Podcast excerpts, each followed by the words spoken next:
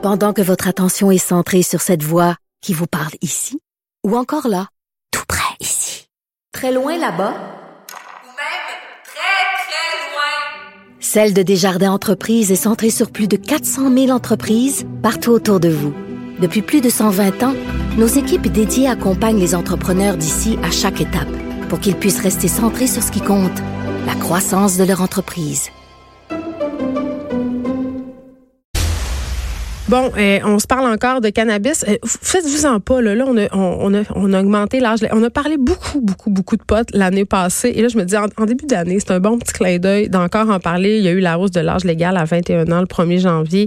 Mais là, il y a des chercheurs qui sont sortis pour, euh, pour un peu déplorer le fait que Santé Canada euh, avait mis ou met en place une bureaucratie qui ralentisse, si on veut, les recherches sur l'effet du cannabis. Et ça, ça a des incidences directes sur la population. J'en parle avec le docteur Didier Jutras, Aswad, médecin psychiatre au CHUM et chercheur au centre de recherche du CHUM. Bonjour, docteur Jutras Aswad. Bonjour.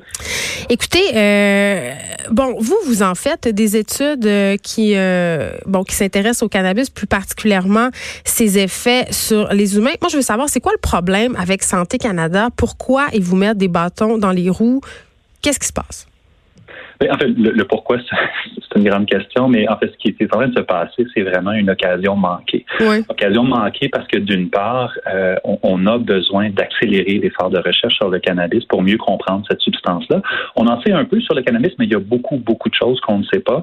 Oui. Euh, beaucoup d'informations que les utilisateurs n'ont pas sous la main pour pouvoir acheter des produits en connaissant bien ce produit-là, en sachant ce qu'ils sont en train d'acheter. Et beaucoup d'informations aussi qui manquent à la santé publique pour pouvoir faire pleinement son travail de, de par exemple, mettre en place des, des euh, l'information appropriée pour la population, des interventions, de, la prévention aussi pour s'assurer que des gens consomment de façon plus sécuritaire le, cannabis. Et l'élément aussi qui est, extrêmement fâchant, c'est qu'il y a actuellement, pour accélérer cet effort de recherche-là, du financement qui a été mis en place à la fois au niveau provincial, au niveau fédéral, mais malheureusement, je dirais tout le processus réglementaire, notamment Santé Canada, est extrêmement lourd et fait en sorte qu'on peut pas mener toutes ces études-là qui sont nécessaires. Mais c'est un peu bizarre, puis peut-être que c'est moi qui est dans le champ, là, corrigez-moi si je me trompe, mais est-ce pas un peu comme si on faisait les choses à l'envers? C'est-à-dire, on légalise le cannabis, on va de l'avant, on fait les SQDC, puis en même temps, on n'est pas trop au courant de l'innocuité des substances, on n'a pas tant d'études, parce que ce que je comprends dans ce que vous me dites, c'est qu'en ce moment, vous essayez de mener des études sur justement euh, connaître les effets de certaines composantes du cannabis, mais pourtant, ces produits-là sont déjà sur nos tablettes.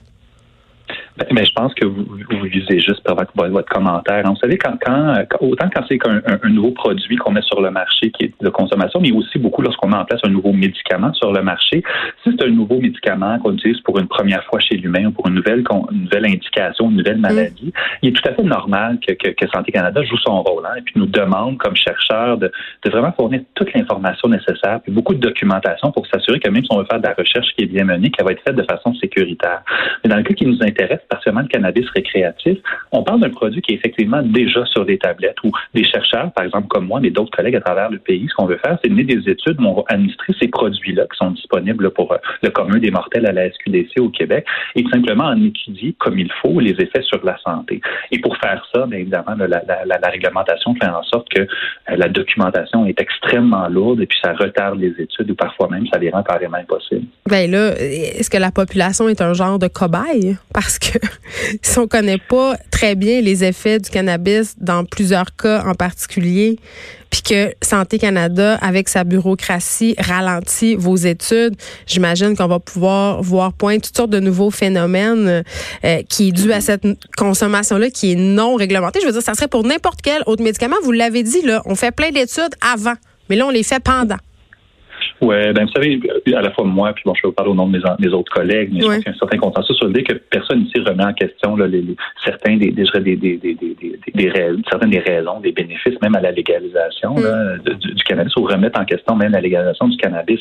Mais par contre, ce qu'on est en train de dire, c'est qu'effectivement, si on a, on a procédé à la légalisation du cannabis, on a mis en, sur le marché des produits, il faut être capable de les, de les étudier rapidement. Et malheureusement, actuellement, la réglementation fait en sorte qu'on prend du retard. Hein. Actuellement, ça prend des mois, voire des, parfois des années avant d'avoir tout ce qui est nécessaire pour, pour mener ces études-là, alors que les produits sont déjà sur des tablettes, les consommateurs peuvent les acheter, les consommer, sans avoir toute l'information nécessaire pour faire des, des, des bons choix puis des choix éclairés. Donc, il y en a des conséquences, là.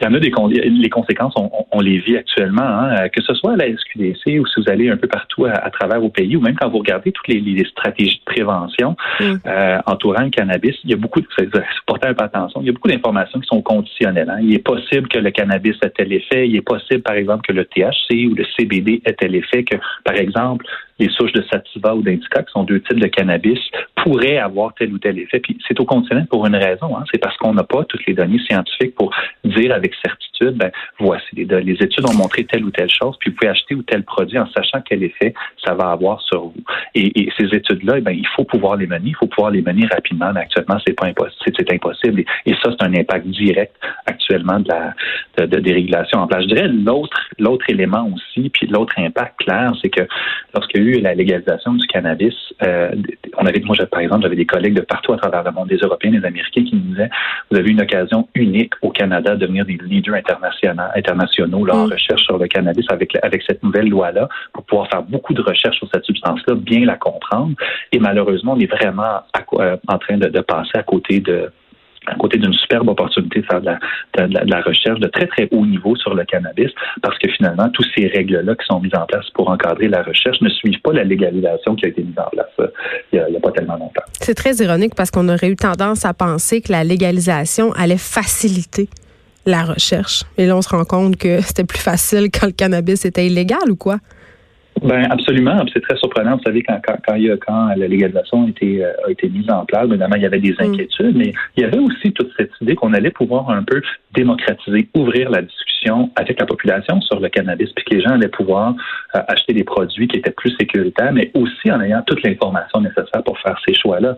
Et pour ça, bien évidemment, ça prend de la, ça prend de la recherche. Tout le monde croyait effectivement que euh, cette recherche-là allait être, allait être possible.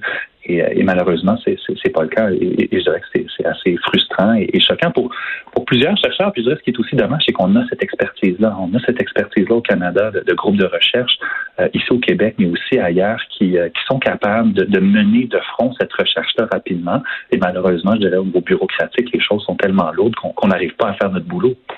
Mais c'est tellement vrai euh, ce que vous dites, docteur Jutra Aswad. Euh, vous, dans vos recherches, là, euh, vous vous intéressez.